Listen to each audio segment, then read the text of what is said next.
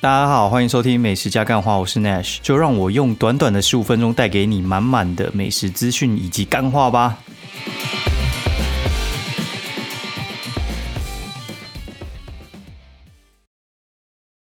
Hello，大家好，欢迎收听美食加干话。哎，现在 应该是第三季的第十三集吧，录到有点哎，不知道。到底现在第几集啊？十三集，对，十三集。然后我们直接开始我们节目好了。其实我今天状况没有到特别好，但是我觉得该录还是要录。然后又准备一些话题想跟大家聊一聊啊就是，哎，今天不知道大家有没有去看那个什么奥运比赛？我觉得这一周大家都在看奥运嘛。然后不知不觉其实也大概打了一半的赛程了。然后目前打下，我真的觉得超惊讶的。你知道我们那个年代干也没也没什么年代，就是我小时候在看的时候啊，奥运这种比赛就是我们只会赢那种什么跆拳道啊，干那种就是好像那种很小众的比赛。你知道现在哎干球类也会赢呢，那超扯的，你知道吗？就是好像每天都会拿拿个奖牌，然后连一些就是我觉得哎干那我觉得很难拿的，就是像什么羽球、桌球这种就不用讲，这真的超难的。然后你知道还有什么很难吗？我觉得高尔夫球也很难。干高尔夫球也可以拿牌，我真的觉得到底我们现在是在做梦吗？超扯的，扯到一个大爆炸。然后射箭，干那射箭不是都是那种韩国在玩的吗？哎，就干那个男团就可以拿奖，然后还有就是男单还射进四强，然后打打爆那个 韩国队，那超扯的。我真的觉得那个打爆韩国队，那可以直接就是发发奖金了。那那个没有什么好讲的，我觉得赢中国，然后还有赢韩国这种就是体育大国。我觉得根本就是直接像那种什么，哎，你知道射箭就是像韩国啊，听说他们就是呃娱乐场所都有放射箭，你知道那个那个基本上就是他们的国民运动，哎，你可以在他们最强的项目上面打败他们，哎，超猛的好不好？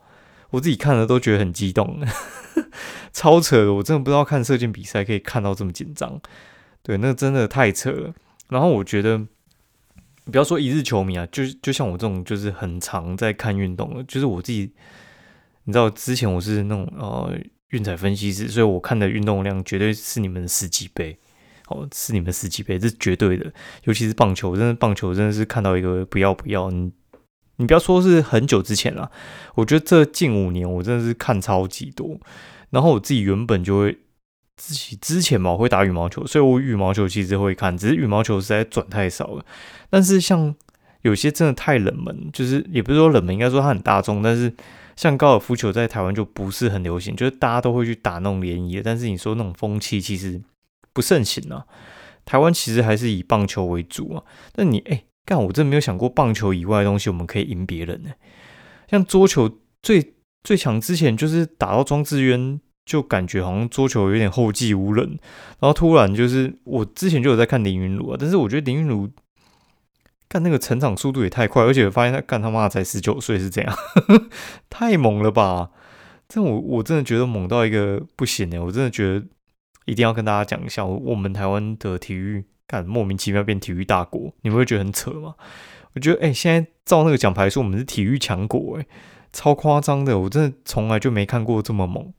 这些都感觉很像一些我们自己在自爽的一些什么小众运动啊，哦，就是跆拳道这种感觉，就是没几个国家很强，然后我们就是你你看来看去你就知道跆拳道就是那几个国家在准备而已啦，那不算是一个特别呃强的项目，所以我就觉得说，哎，那我们就是闭门玩玩爽的，可能就是两个礼拜就是拿两张奖牌回来，然后之前我看那个什么陈建在打桌球呢，哦，那个就是有点像是外援嘛。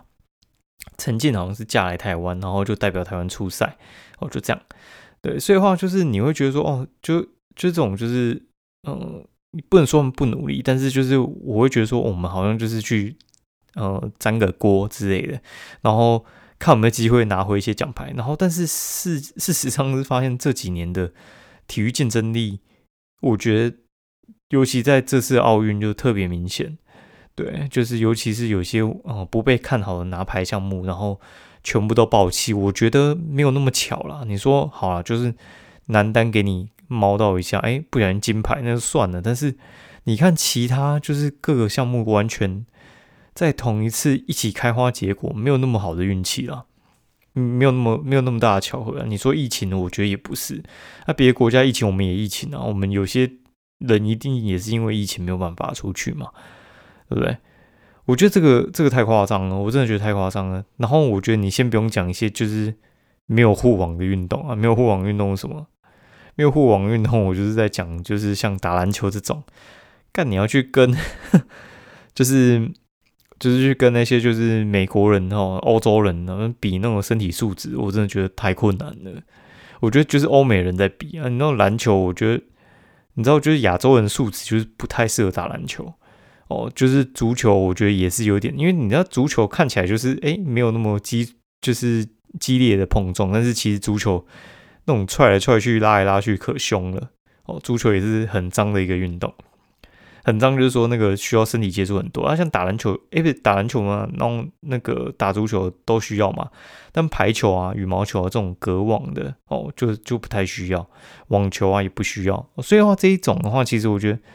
哎，台湾人好像其实还 OK，那就是我第一次觉得哇，他妈也太猛了吧！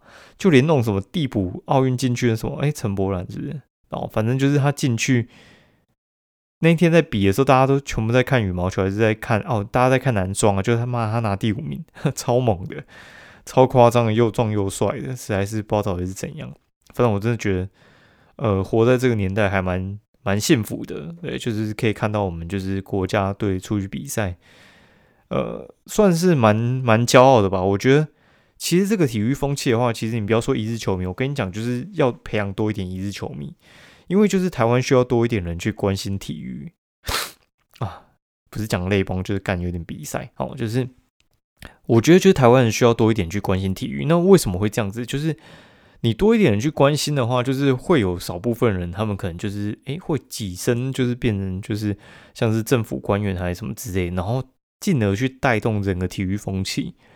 我是觉得这其实还蛮重要的，就是当你每个国小可能都有个棒球场，你你台湾的棒球不强也不行诶，你知道吗？就是其实国外很多，就是你你可以去看嘛，就是哎呀，等一下我亲个鼻子好了。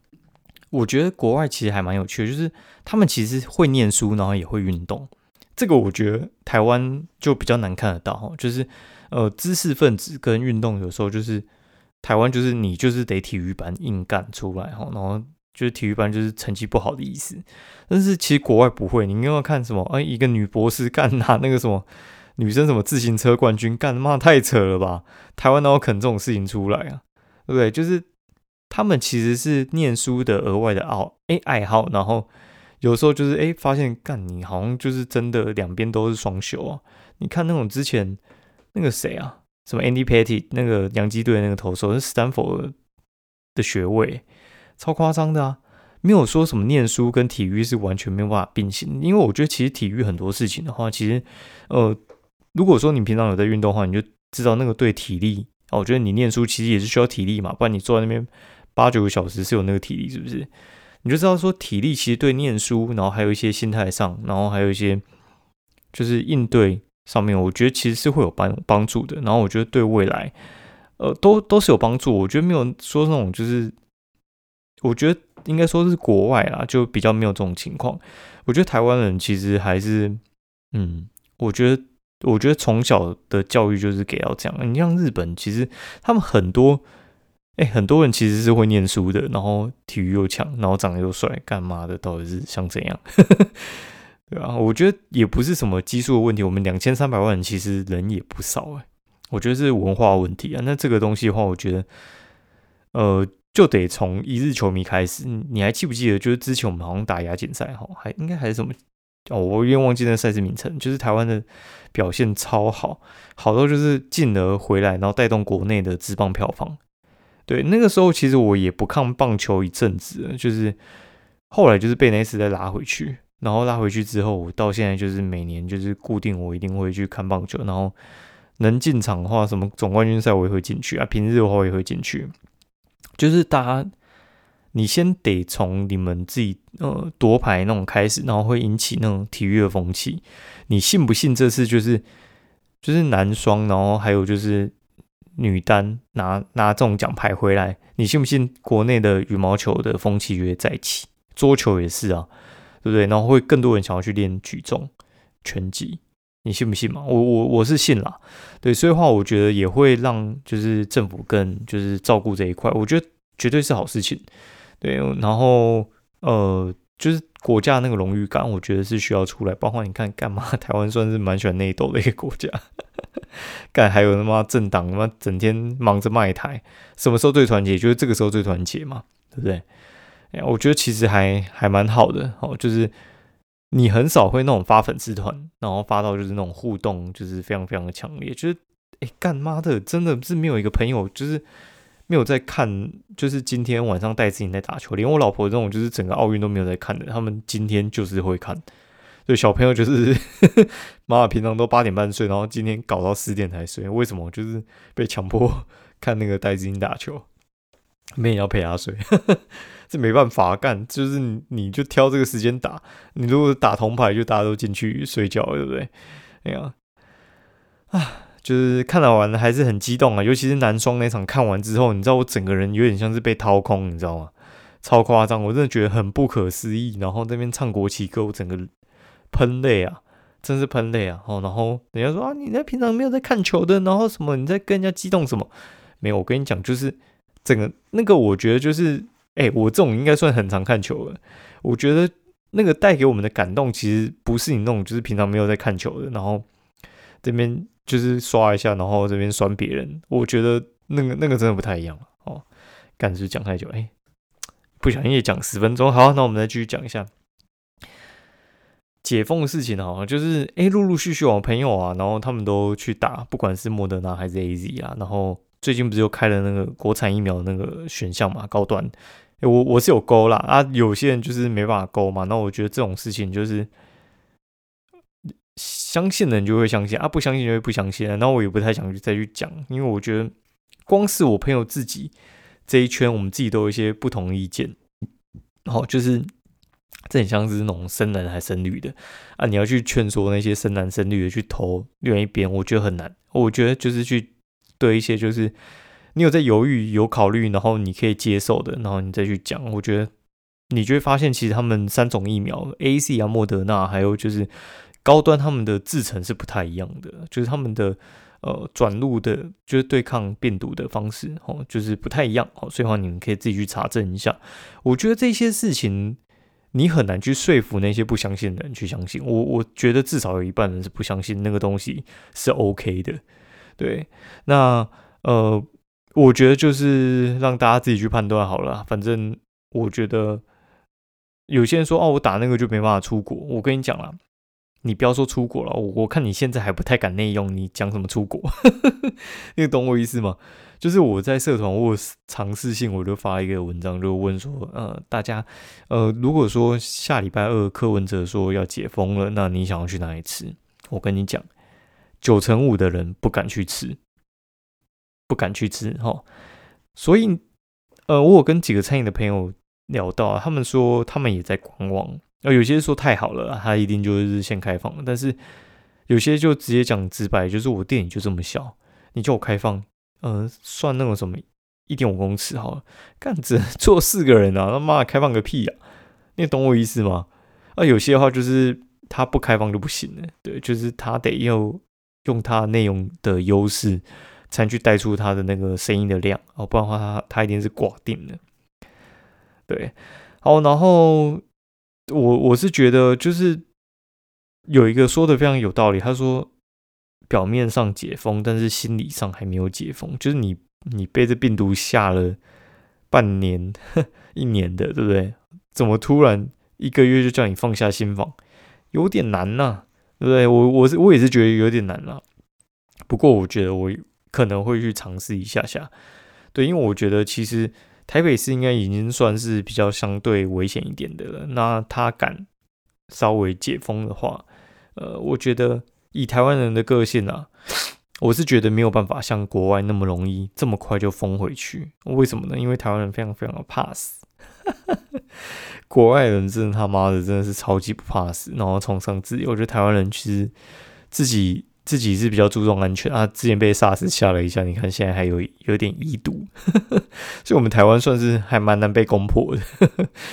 对，好，然后我觉得我应该还是会去尝试一下。我我上礼拜第一次去健身房，干好陌生，里面完全没半个人呢。操，那个工 那个什么工作人员比健身的人还多，然后那个我真的觉得其实好像还好诶。对，只是就是那个会传一些什么，就是沃郡不是有有一些店被关闭嘛，所以我觉得我就去那么一次啊，之后我可能也是不太会去了。我觉得我可能还在外面骑骑 U bike 稍微安全一点。好，然后内用的话，我觉得应该会再去去尝试个一次吧，找一些那个离峰时段去试一次，反正你就可以坐在那边，他也不会限你时间，因为也没人要进来。哦，然后我觉得对我来讲比较大意义，是因为小朋友已经送送回去，我觉得你不要说就是外在外在你会不会懒意啦，会不会懒意啊？我觉得这个可能对我来讲还算蛮次要的，我觉得心里可能会有一些疾病产生。就我先赶紧就直接去找我几个好朋友，呃，先去那个，就是他们中午有时候会有一些放饭嘛，他们就出来聊聊天哦。因为之前整个小，诶，应该整个就是算是被闭关吧。然后小朋友送出去之后，哦，才有才有办法出去。所以话就是先去找几个朋友聊聊天，问一下最近过怎样，创完小啊，然后怎么还没死啊之类的。那个我觉得哎很难用电话聊哎，就是就当面聊一下，我觉得哎自己心里我觉得都比较没有负担这么大。我觉得像前几周你可能在听我 podcast 的时候，你就觉得说哎干嘛的闷闷的哦，对，就是闷闷的，对，然后就是我觉得出门都很紧绷，所以去外带都都怕怕的。现在就是稍微放松一点，出去会看到稍微有点多了啊。有些人就说啊你要去观光区的话，你可以去那个网站上看一下，就是。现在那个景区人多不多啊？哦，我觉得大家如果会怕，可以看一下。哎，然后我应该也很久没回家看爸妈了吧？嘿，大概也是两两三个月了。觉得哦，这礼拜这礼拜我有一个行程，终于要出台北市，就是我要去台中哦。为什么呢？因为干这个也真的是不得不去，就是我那个。指南宫请回来那个金鸡已经过了一年，他要回娘家。那金鸡很猛诶，我身边请金鸡的人没有一个没没发大财。我自己也是，我觉得有点赚到钱，我觉得还是得要回去带他回去过个炉之类的。所以的话就是有安排行程，然后就是下礼拜四要可能当天来回台中哦，然后请朋友，然后我们一起去那个南头走走，对，就是去指南宫拜拜啊，嘿。就是算是一个很微薄的行程吧。如果可以的话，我希望，我希望啊，可以去喝个华德来，然后吃个翁阿给，就差不多了。我就阿弥陀佛了。好，好，我们毕竟是个美食节目，我们来讲一下美食的东西。好，那我们上一半讲到哪了？哦，讲到我去喝了一家那个饮料，应该叫满上，我觉得满上还不错啊，大家可以去喝一下。哦，在松江南京，然后敦化。敦化那个信义安河，然后还有就是府中，应该也不是府中，应该是板桥那边也有一间满上哦，就是饮料店，我觉得他们东西还不错。然后哦，就是我上礼拜去吃了两家割包，就是有家叫做松山割包，松山的话其实我觉得就是很像南家割包了。大家不知道有没有吃过兰家割包？就公馆那家非常有名的兰家割包，我觉得他们卤的还蛮透的，就是。因为它是把那个绞肉打打碎，就是五花肉打打碎，哦，碎到有点像是肉丝还是绞肉的感觉，然后再夹到你的割包里面。所以话，它其实可以调肥瘦哦，它等于是把肥的整个打烂，然后瘦打烂，然后你要七分肥三分瘦都 OK，对，然后你要五分肥五分瘦都 OK，它就可以调给你。哦，然后我觉得。呃，还不错哦。然后他们玉米排骨汤也不错，我觉得他就是跟兰家应该就是亲戚啦。然后后来有朋友也说，那就是跟兰家的亲戚没有错。后来呢，就是我吃完之后，我就觉得，哎，实在是太想去那个太想去三重吃无名割包，那我就安排隔天去三重吃。那我就回程的时候呢，我就经过那个什么，就是后山皮站。后后山皮站的话。那附近有一家很有名的凉面，叫永吉凉面。那永吉凉面我一直推荐大家来吃。我觉得呢，它的面还好，但是它的酱就是如果你是不是点它原味，你点它的肉燥跟点它的榨菜肉，哎，榨菜榨菜凉面，对，不是榨菜肉丝，榨菜凉面的话，他们是用加一点那个豆腐乳的味道进去哈，所以的话它的味道会有点嗯豆腐乳还不错哦，然后你可以试试看，然后加肉燥跟加榨菜，我觉得还蛮对味的，然后它的。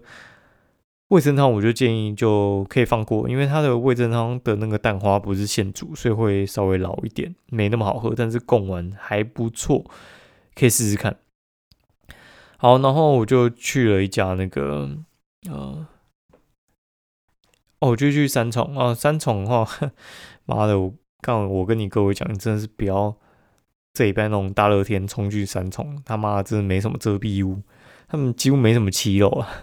然后我那天就不太想要骑车，我就坐捷运转转那个 U bike，然后就去无名割包。然后无名割包的时候去了，嗯，也还好嘛，也没什么排队啊。然后就哦哟，干老师诶，我一出来后面排排了五六个嘛，然后一叫都是十几二十个在叫。